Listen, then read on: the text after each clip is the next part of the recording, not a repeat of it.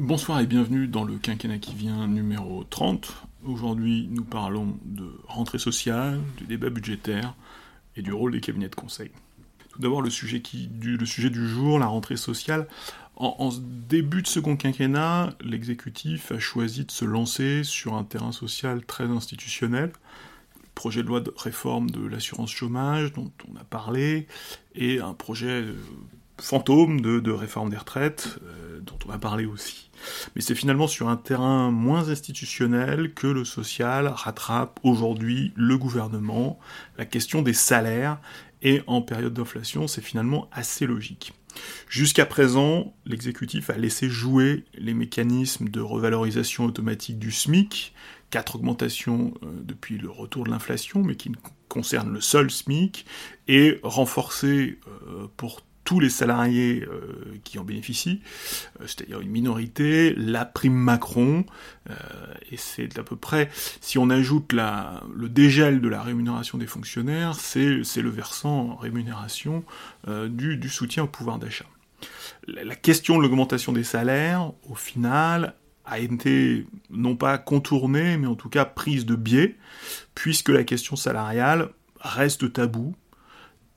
en tant que règles non écrites de la zone euro, euh, zone euro régie implicitement par euh, la concurrence par les coûts, par la modération salariale et donc par la baisse du coût du travail. Et donc dans ce, dans ce contexte politique, dans ce contexte institutionnel, hein, puisqu'il s'agit des, fondements même de la zone euro, euh, des fondements économiques de la zone euro, la question de l'augmentation des salaires est toujours une question complexe, puisque l'ensemble des politiques publiques quasiment sont, mobilisés pour accompagner plutôt une modération salariale de, longue durée. Depuis le début de l'épisode inflationniste, d'ailleurs, le, patronat, une partie des économistes se sont montrés très inquiets du risque de boucle prix-salaire. On a eu l'occasion d'en parler, la boucle prix-salaire, l'augmentation des prix, entraînant l'augmentation des salaires, qui anticipe même l'augmentation des prix et donc qui entraîne l'augmentation des prix. Finalement, la, prophétie se, réalise toute seule, la prophétie euh, autoréalisatrice, comme on dit. Mais donc, les prix et les salaires se, courent après et euh, l'un alimente l'autre. En fait, il s'avère que les souvenirs euh, qui sont convoqués, les souvenirs de, l'inflation, euh, de la grande inflation des années 70-80, sont un peu trompeurs. Et c'est pas n'importe qui qui le dit, c'est le FMI qui le dit dans une note très récente. Le FMI se montre très réservé sur le, ce qui pourrait d'une certaine façon être un mythe politique, le, mythe politique de la boucle prix-salaire, puisque le FMI euh, doute de l'existence du phénomène et euh, modère euh, la réalité du risque. Alors, doute de la réalité, doute de l'existence du phénomène, le FMI a étudié rétrospectivement 22 situations réelles au cours des 50 dernières années, et le FMI a observé que la course entre les prix et les salaires a rarement lieu, dans le sens où les salaires évoluent toujours moins vite que l'inflation. Donc il n'y a pas un effet de, courte échelle, il n'y a pas d'effet d'anticipation, il est très rarement observé euh, sur, sur la durée. Le FMI, alors, observe quand même que euh, les salaires, par contre, continuent à augmenter après que l'inflation a ralenti. C'est-à-dire qu'il n'y a pas de courte échelle, mais il y a quand même un effet de poursuite, qui est souvent un effet très, très déstabilisateur, avec, à un moment donné, une inflation, une inflation qui, qui ralentit, et les salaires qui ne ralentissent pas nécessairement au même rythme que l'inflation. Mais au cœur de la crise inflationniste, finalement, le FMI n'a pas observé euh, de boucle prix-salaire, la courte échelle, la course entre les prix et les salaires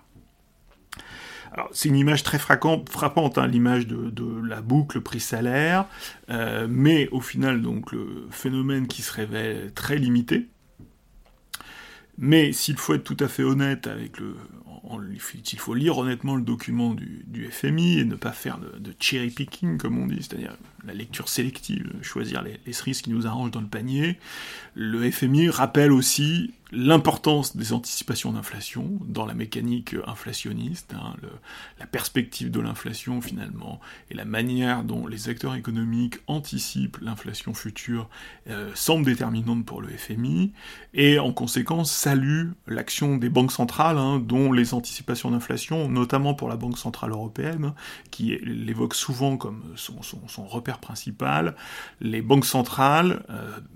choisissent aujourd'hui d'intervenir euh, en freinant l'activité par la hausse des taux, dans l'objectif justement de bien contenir les anticipations d'inflation et éviter que les perspectives d'inflation anticipées par, les acteurs économiques à moyen terme, à 5, à 10 ans, ne, déraillent et euh, finissent par produire de l'inflation. Le, FMI accorde un satisfait euh, à l'action des banques centrales, euh, action euh, dont on sait qu'elle fait débat,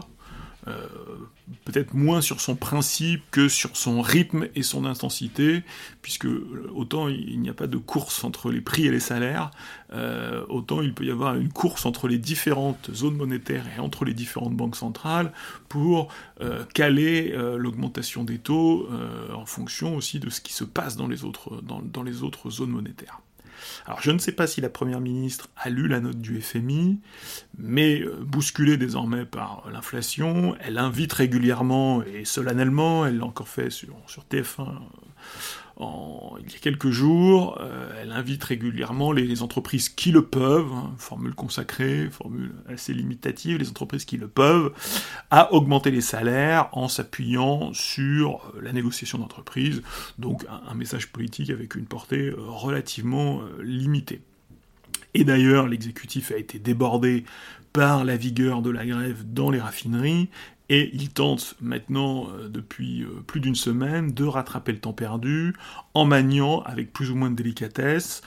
l'arme de la réquisition des salariés, la pression sur les négociations salariales, plutôt une pression exercée contre, la direction des entreprises, hein, euh, du secteur, et euh, bah, des outils très opérationnels hein, comme la, mobilisation des réserves stratégiques de carburant. Euh, le, gouvernement vient également de, mobiliser les préfets pour s'assurer que euh, les annonces sont suivies des faits en matière d'approvisionnement des stations-service. L'exécutif a même été contraint de prolonger la ristourne sur le carburant euh, non pas de gaieté de cœur, hein, parce que c'est un dispositif très coûteux budgétairement, qu'il souhaitait déjà supprimer cet été, qu'il a été contraint de maintenir euh, dans le cadre des accords avec les, députés LR cet été, mais euh, d'un point de vue très opérationnel pour éviter une ruée sur, les pompes à l'approche du, du, premier palier d'extinction de, de la ristourne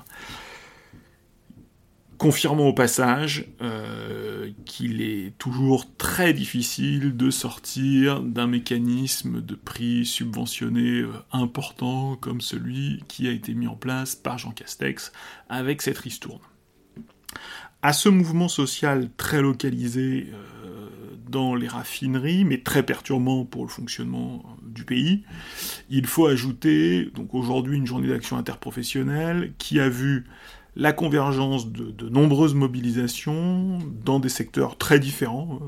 une variété de secteurs, hein, pas, seulement simplement le, simplement le secteur des transports. Le mouvement d'ailleurs a même été rejoint, euh, le mouvement qui est essentiellement porté par des revendications salariales, a été rejoint par exemple par les professeurs des lycées professionnels, euh, qui signent ainsi leur opposition à une réforme importante, même si à peine esquissée pour le moment, euh, du programme du président de la République. Peu de monde avait remarqué une première journée euh, d'action interprofessionnelle le 29 euh, septembre. Celle du jour a évidemment été beaucoup plus scrutée, scrutée avec beaucoup plus d'attention, et ses suites seront évidemment aussi observées avec beaucoup d'attention, d'autant qu'elle intervient deux jours après la marche, alors manifestation plus politique, mais la marche pour le pouvoir d'achat et contre l'inaction climatique, organisée par la NUPES, manifestation marche qui a été un, demi-succès ou un demi-échec, la capacité de mobilisation sur une manifestation comme celle-ci euh, est réelle, hein. 30 000 selon la police, 130 000 selon les organisateurs, quelque part entre les deux, mais quand même assez éloigné de l'imaginaire révolutionnaire que Jean-Luc Mélenchon avait convoqué en évoquant notamment, hein, de manière très bruyante, la marche des femmes de 1789. Le réveil social est réel, euh, il est même manifeste hein, après le, gel des années Covid, mais à ce stade, on peut observer qu'il reste contenu, mais euh, on peut se dire aussi que l'exécutif a quand même été sage de temporiser euh, sur la réforme des retraites, puisque même si la, la, négociation salariale, la revendication salariale face à l'inflation est un moteur social important. Il manque peut-être un sujet plus inflammable, euh, plus transversal, euh, plus habituel, hein, puisqu'on s'était quitté avant la crise sanitaire sur une grande mobilisation contre la réforme des retraites. Mais pour le moment, il manque peut-être ce, carburant euh, d'une réforme qui cristalliserait la mobilisation. Où en est la saison budgétaire? Nous sommes probablement à la veille de l'activation du 49.3 hein, qui, a été autorisé euh, la semaine dernière en Conseil des ministres. finalement, le gouvernement a retardé au maximum hein, l'activation effective du 49.3 et a laissé l'examen de la première partie, les recettes, les impôts, du PLF se dérouler au final presque normalement en, termes de timing, mais évidemment avec le coup près du, du 49-3 euh, au-dessus de la tête des parlementaires, et donc des débats qui ont fini par paraître un peu vains. Trop tard, trop tôt, le gouvernement n'avait finalement pas de bonne option. Trop tôt, c'était évidemment le procès en brutalité. Trop tard, c'est le, reproche de, la perte de temps et de la perte de sens même. L'examen de la première partie du PLF 2023 a permis aux oppositions d'obtenir quelques succès de et à la majorité de se disperser un tout petit peu. Mais bon, le 49.3 fait peur. Euh, le 49.3 est impopulaire. Je crois qu'il y a un sondage aujourd'hui qui montre que l'opinion rejette cette pratique euh, et les gouvernements finalement craignent ce que j'ai appelé à l'occasion la malédiction catalane. Euh, pour l'éternité, en effet, Manuel Valls reste associé aux deux dernières utilisations du, du 49.3, aux deux dernières utilisations effectives du 49.3, puisque le, il a aussi été utilisé sur la, réforme des retraites. Euh, en tout cas, les deux utilisations les plus spectaculaires, n'ont pas été gâchées par le Covid. L'une, euh, parfaitement tactique, pour sécuriser le vote de la loi Macron euh, en 2015, et ternir au passage la victoire, de, la victoire politique de son jeune ministre de l'économie à l'époque. L'autre en 2016 pour forcer le passage de la loi travail au milieu d'une contestation sociale extrêmement forte. Alors, ce sont évidemment deux modèles, et surtout le, le, 49.3 de 2016 est, évidemment euh, un repoussoir, mais le projet du gouvernement, en tout cas le projet de budget du gouvernement ne contenant, alors il pouvait être attaqué sur ce qu'il ne contenait pas, mais sur ce qu'il contenait, il ne contenait aucune euh, mesure euh, incendiaire, ou en tout cas identifié comme incendiaire, et peut-être qu'une utilisation euh, tactique euh, du 49.3 aurait été préférable à l'enlisement des, débats et à l'attente, la, veillée d'armes permanente en attendant, en attendant l'activation de la procédure.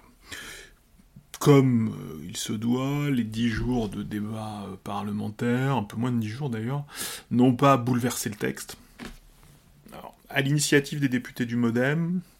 contre l'avis du gouvernement, contre l'avis du rapporteur général du budget, avec le soutien de quelques députés Renaissance au passage, le prélèvement forfaitaire unique, donc le PFU, la flat tax, hein, qui est une pièce maîtresse de, la réforme de la fiscalité des, revenus financiers qui, a été réalisée en 2017, hein, c'est pas la plus connue, moins connue que la, suppression de, l'impôt euh, de l'impôt sur la fortune, mais donc la flat tax, le PFU, a été euh, majoré par un amendement pour taxer les super dividendes. cette modification, typiquement, à l'heure qu'il est, on n'est pas totalement sûr, mais en tout cas, son, sort est suspendu à la décision de Bercy, qui s'y oppose, le ministre s'y oppose au nom de la stabilité fiscale, hein, on le sait on reproche beaucoup euh, au macronisme de manquer de ligne directrice et de manquer de cap. La stabilité fiscale, en tout cas, euh, est un cap euh, constant. et par ailleurs, Bercy, évidemment, critique le dispositif techniquement, on critique la qualité, on critique l'efficacité, on, on critique la pertinence. C'est un peu la loi du genre pour un dispositif élaboré par les députés loin de Bercy. D'autres propositions euh, venues de la gauche, par exemple, visant à rétablir l'impôt de, solidarité sur la fortune, euh, donc l'ancien ISF, hein, qui a été remplacé par l'IFI, un impôt euh, strictement immobilier en 2017. Donc ces, propositions ont été débattues tardivement hier et finalement écartées. Mais à l'inverse, euh, le gouvernement pourrait, devrait retenir plusieurs propositions. Alors, certaines proposées par les députés LR, par exemple euh, l'augmentation du plafond de bénéfices sous lequel s'applique euh, le taux réduit d'impôt sur les sociétés de 15%, une mesure alors portée en partie par le FN, mais portée sur, sur différents bancs, qui est la, la hausse du crédit d'impôt pour garde d'enfants, qui pourrait être retenue. Euh, parce qu'en effet, il revient à l'exécutif de faire le tri. C'est aussi un des aspects euh, les plus désagréables du, du 49.3, hein, en dehors de l'adoption sans vote, dont on peut comprendre la logique, il y a aussi la capacité du gouvernement à arrêter de manière très libre le texte, et donc à faire le tri entre les amendements qu'il souhaite retenir, que ceux-ci aient été votés ou non. Alors là, en l'occurrence, on aura été au bout de la première partie, donc la plupart des amendements auront été votés le gouvernement, en tout cas les amendements de première partie sur, les recettes, et le gouvernement, euh, en arrêtant le, texte, définitif, va prendre soin de brouiller un peu les pistes en retenant euh, diplomatiquement plusieurs mesures proposées par les députés LR, même si euh, évidemment ça ne changera rien au, au vote LR puisqu'il n'y aura pas de vote sur le texte, et aussi quelques mesures probablement venues de la gauche. On évoque notamment la prolongation, par exemple, de la TVA, euh, la TVA Covid, c'est-à-dire la TVA sur, sur les masques. Euh, voilà, nous, serons fixés dans, les, heures qui viennent et dans les jours qui viennent sur cette première partie du PLF. Un autre texte, euh, lui, a beaucoup plus souffert, c'est la loi de programmation des finances publiques, la LPFP, euh, texte financier, mais qui n'est pas une loi de finances et donc qui n'est pas protégé par la procédure du 49.3. Donc la loi de programmation des finances publiques 2023-2027 a beaucoup souffert en commission puis en séance publique et plusieurs articles, texte a été adopté, mais plusieurs... Le texte a été adopté. Non, pas encore. Euh, en tout cas, plusieurs articles ont été rejetés euh, par une... en général par une coalition composite. Euh, et le rejet du projet de loi, alors cet été, le, rejet du projet de loi de règlement avait constitué une première alerte. Hein. C'était alors c'était passé un peu dans la torpeur de l'été et sous le radar entre le projet de loi de finances rectificative et le projet de loi pouvoir d'achat, mais il y avait un projet de loi de règlement donc qui arrête les comptes, qui arrête les comptes de 2001 et qui avait été euh, rejeté. Euh, mouvement, un mouvement d'humeur, hein, notamment chez le groupe clé qui est le, groupe des, des députés LR. Ça, c'était la première alerte cet été. Euh, aujourd'hui, on est face à un problème un peu plus consistant avec la probabilité d'un rejet de euh, la programmation des finances publiques, donc du projet de loi de programmation des finances publiques. Là, on entre dans un terrain euh, inconnu. Alors, le, rejet de la loi règlement, il n'y avait peut-être pas beaucoup de précédents, mais tout le monde s'est accordé à dire qu'il y avait assez peu de conséquences. D'ailleurs, on ne sait pas si le, si l'exécutif devrait sortir un nouveau projet de loi de règlement pour essayer de boucler proprement l'exercice 2021. Euh, mais euh, avec le, rejet de la, programmation des finances publiques, on entre sur un terrain plus difficile. Euh, parce que la loi de programmation des finances publiques est un rendez-vous institutionnel important de ce qu'on appelle la gouvernance, le pilotage, la gouvernance française et européenne des finances publiques, hein, qui est un aspect important, relancé, structuré, pendant et à l'issue des dettes souveraines en 2012, et donc à ce moment-là, la France ne s'est pas dotée d'une véritable règle d'or à l'allemande, on serait tenté de dire, mais a mis en place un certain nombre d'outils, le Haut Conseil des finances publiques, la programmation, la loi de programmation des finances publiques, son contrôle par le Haut Conseil, et sans être contraignant sans contraindre chaque année le gouvernement et le législateur, la, loi de programmation des finances publiques définit la feuille de route budgétaire, et c'est un document qui est très observé à Bruxelles, à Berlin, et dans toutes les capitales européennes, surtout celles qui sont un peu sceptiques face au sérieux budgétaire à la française. Il y en a. Euh, on, peut, on peut même évoquer un cas de figure très théorique qui serait euh, le Conseil constitutionnel pourrait prendre motif du, rejet de la loi de programmation des finances publiques euh, pour euh, censurer un projet de loi de finances, le projet de loi de finances pour 2023. Là, on pénétrerait dans un territoire démocratique un peu inconnu et on viendrait rajouter de la crise à la crise. Le Conseil constitutionnel est un organe politique d'abord. Euh, on peut mm, limiter quand même le, risque d'une telle opération, mais c'est évidemment un, cas de figure qui peut, se concevoir. Mais le rejet de la LPFP serait plus qu'une péripétie de politique intérieure, ce serait véritablement un signal envoyé et reçu à tous les acteurs de la politique budgétaire européenne. La politique budgétaire européenne, on avait eu l'occasion de l'évoquer au premier semestre, c'est un, un cadre qui est souple, c'est un cadre de gouvernance, euh, c'est un cadre avec beaucoup d'instances de, contrôle, très, beaucoup de procédures, et comme toutes les entreprises de conformité, euh, elle exige ce cadre, il exige le cadre, euh, la, gouvernance des finances publiques, que le pêcheur, hein, et, la France en matière budgétaire est plutôt une pêcheresse, que euh, la France pêcheresse reste humble et joue selon les règles, et en tout cas donne un maximum de gages à ses confesseurs. Le gouvernement va même plus loin, puisqu'il dramatise les choses en mettant en balance euh, un risque de, non-versement de la part européenne du plan de relance. 30 des 40 milliards doivent encore être euh, versés. Alors tout ça pour dire que, euh, contrairement peut-être à la loi de règlement, qui s'était fait euh, assez vite, hein, en plus pendant l'été, en procédure accélérée, entre deux textes. Là, sur la programmation des finances publiques, la séquence budgétaire est encore longue, et finalement, un rejet en première lecture à l'Assemblée ne veut pas dire que ce texte ne sortira pas du Parlement à un moment donné, dans la mesure où la droite pourrait, euh, la droite LR pourrait changer de position, justement pour ne pas trop affaiblir et pour ne pas être accusé d'affaiblir la position européenne de la France. On est quand même à l'échelle européenne dans une situation de crise. Alors en matière de finances publiques, les règles sont suspendues, donc les risques qu'il y ait véritablement des conséquences sont, assez limités, mais euh, il est certain que la, position européenne de la France euh, sur les questions budgétaires, mais aussi sur d'autres questions, puisque la, variable budgétaire est importante pour, beaucoup de partenaires et d'alliés de la France, et donc euh, ça fait partie de, des choses sur lesquelles la, France doit, donner des gages à ses partenaires et voisins. Et donc peut-être que LR, au bout du bout, il faudra voir si à la fin à la fin peut-être du, mois de novembre, si cette position de rejet du texte est toujours maintenue. On retrouve sur la route de ce nouveau quinquennat les cabinets de conseil. On les a souvent croisés euh,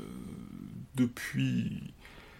la crise sanitaire, les interrogations sur leur rôle, sur leur implication dans la gestion de l'État ont vraiment explosé à la faveur de la crise sanitaire et juste après. le phénomène est ancien, massif, mais il était resté dans l'ombre, ou en tout cas il n'était pas interrogé politiquement jusqu'alors, et euh, la question depuis l'hiver dernier, depuis la, fin de l'année 2000, depuis l'année 2021, est devenue véritablement politique à l'occasion de la constitution d'une commission d'enquête pilotée par la sénatrice communiste Eliane Assassi et le sénateur LR Arnaud Bazin. Pendant l'hiver dernier, hein, pendant l'hiver 2021-2022, on est à la veille de l'élection présidentielle, en tout cas à la veille de l'élection présidentielle approchant, les auditions de la commission d'enquête ont été très suivies, très suivies par les médias, très suivies euh, sur les réseaux sociaux, avec une question de fond, euh, le rôle une interrogation sur le rôle croissant des cabinets de conseil dans le fonctionnement de l'État, qui rejoint des interrogations plus, politiques, de court terme, plus politiciennes, plus conjoncturelles, sur une forme d'influence démesurée, voire de, dépendance des pouvoirs publics. Pendant la campagne, le candidat Macron s'est vu reprocher d'être le candidat McKinsey. l'exécutif a tenté d'éteindre un peu l'incendie en promettant de réduire tout à la fois, de, en tout à la fois de, réduire la voilure et de réduire l'opacité autour des prestations. Six mois plus tard, maintenant un peu plus, euh, les résultats sont assez maigres. Le gouvernement vient d'annexer au projet de loi de finances euh, pour 2023 un rapport spécifique, qu'on appelle un, jaune dans, le, jargon budgétaire, euh, dont le contenu reste très imprécis et presque plus imprécis que ce qu'on peut trouver en, accès libre, en, source ouverte sur, les bases de données des marchés publics. On sait aussi que l'exécutif traîne des pieds pour transmettre à la presse les informations sur les missions de conseil commandées par l'Élysée, puisqu'il y a un volet gouvernemental, mais il y a aussi un volet Élysée, euh, entre 2017 et 2022. Hein, information sensible, hein, alors toute chose égale par ailleurs, ça peut un peu rappeler euh, l'affaire des, sondages de l'Élysée sous la présidence Sarkozy, qui avait valu, à ce stade, on n'en sait rien puisqu'on n'a pas les éléments, mais on sait très bien que les dépenses de l'Élysée sont à la fois euh, contrôlées, euh, beaucoup moins contrôlées que les autres dépenses de l'État et beaucoup plus sensibles. Et d'ailleurs, c'est pour ça que la presse s'y intéresse, mais malgré un avis favorable de la commission euh, d'accès aux documents administratifs, la CADA, l'exécutif pour le moment ne communique rien et objecte qu'il est surchargé. D'ailleurs, le quotidien Le Monde envisage de saisir la justice administrative pour obtenir ces, documents. C'est devenu une pratique assez courante hein, dans, le rapport de force sur, sur le, gouvernement ouvert, euh, l'obtention des documents administratifs devient de, plus en plus, alors passe par la CADA, hein, c'est la procédure normale, mais devient de plus en plus judiciarisé puisque malgré euh, les avis CADA, euh, l'exécutif n'obtempère pas systématiquement. Les six mois de travail de la commission sénatoriale ont d'abord produit ce que produisent les commissions sénatoriales, c'est-à-dire un rapport, un rapport très documenté, un rapport de 400 pages. Le Sénat euh, passe maintenant à l'étape suivante, il l'avait fait avant l'été, hein, la, proposition de loi, donc un texte d'initiative sénatoriale, avait été rédigé avant l'été, est passé en commission des lois euh, très rapidement la semaine dernière, et commence son parcours en séance publique au Sénat ce soir, dans, quelques, quelques minutes peut-être, euh, après, à la reprise, donc à, la séance du soir. Donc c'est une proposition de loi transpartisane. Euh, alors Eliane Assassi évidemment, Arnaud Bazin qui ont porté, elle, euh, Assassi comme rapporteur, Bazin comme président, qui ont porté le travail de la commission, mais aussi des représentants de tous les groupes, de, de, la plupart des groupes,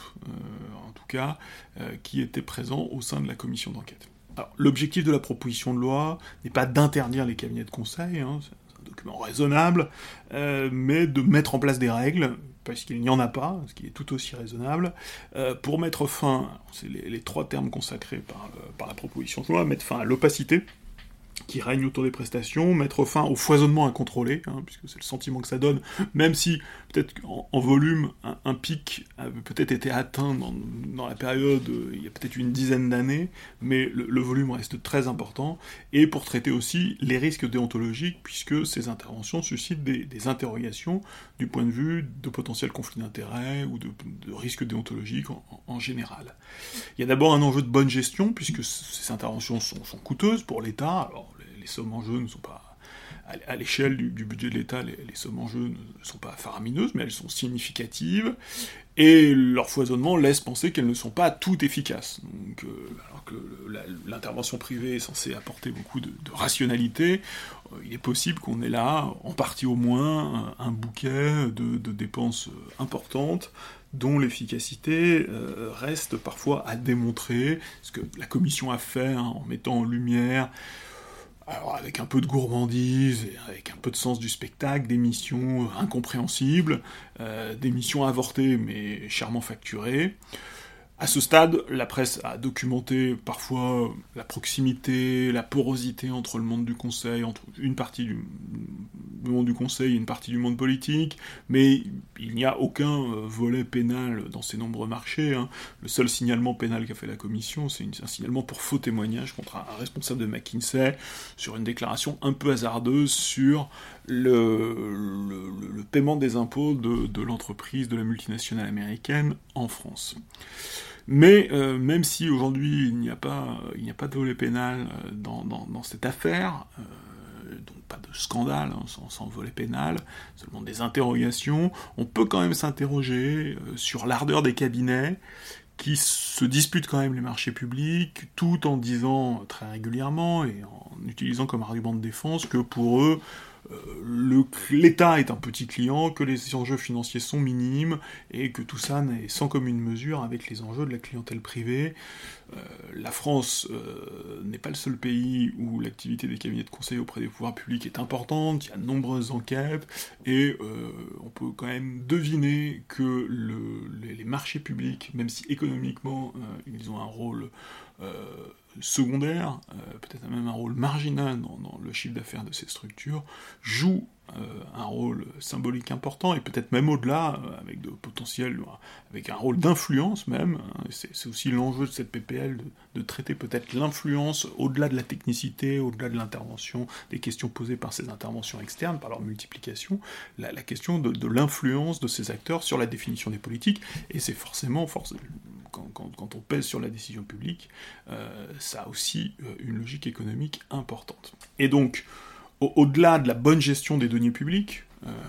qui, concerne tout le monde, il y a une question très politique, c'est ce que les sénateurs appellent la dépossession de l'État. C'est-à-dire qu'à force de déléguer, à force de recourir à l'externe, finalement l'État prend acte et nourrit sa propre perte de compétences, ce qui expliquerait aussi la, dépendance, puisque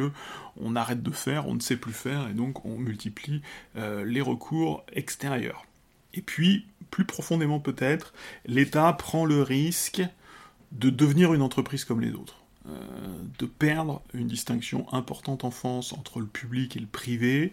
avec en important non seulement euh, les méthodes du privé, euh, mais en important même les, finalités du privé, hein, puisque ces acteurs finalement ne font pas de grande différence entre bureaucratie privée et bureaucratie publique, entre acteurs privés et acteurs publics. Et pour l'État quand même, et notamment pour l'État en France, le risque est important de perdre son sens, euh, en général, mais aussi de perdre tout simplement ses agents. Hein. Il y a une forme de malaise par rapport à, à la logique managériale qui est souvent portée, ou même qui, commande ce type de mission et ce type d'intervention, perdre ses agents, perdre ses usagers, euh, puisque finalement le, passage d'usager à client ne se fait pas sans dégâts, euh, et au final euh, perdre les citoyens. La proposition de loi de sénatoriale que le gouvernement a choisi finalement de soutenir. Hein. C'est un texte qui a été construit sans lui et plutôt contre lui. Stanislas Guérini, qui a récupéré le portefeuille de l'État, finalement affiche un soutien, euh, un soutien alors qualifié de tactique, mais en tout cas un, soutien réel, mais avec évidemment un objectif qui est de pouvoir participer à sa rédaction. Hein, rappelle, l'État, la loi, la loi est votée par le Parlement, mais elle est coproduite par les parlementaires et, le gouvernement. Et là, finalement, euh, cette production est partie un peu sans le gouvernement, et le gouvernement a envie d'être à la table pour euh, tenter de réécrire le texte, pour en tenter d'en limiter les effets ou de le rendre opérationnel en fonction des points de vue. Donc le texte propose des outils juridiques pour remettre du contrôle, euh, mais voilà, au-delà des procédures, au-delà de l'encadrement, il ne faut pas perdre de vue la question vraiment politique euh, de la faiblesse, euh, faiblesse paradoxale de l'État en France. Faiblesse paradoxale parce que l'État est à la fois énorme et hagard, extrêmement dépensier et extrêmement sous-financé, euh, et dans un pays avec une tradition étatique aussi historiquement et symboliquement établi que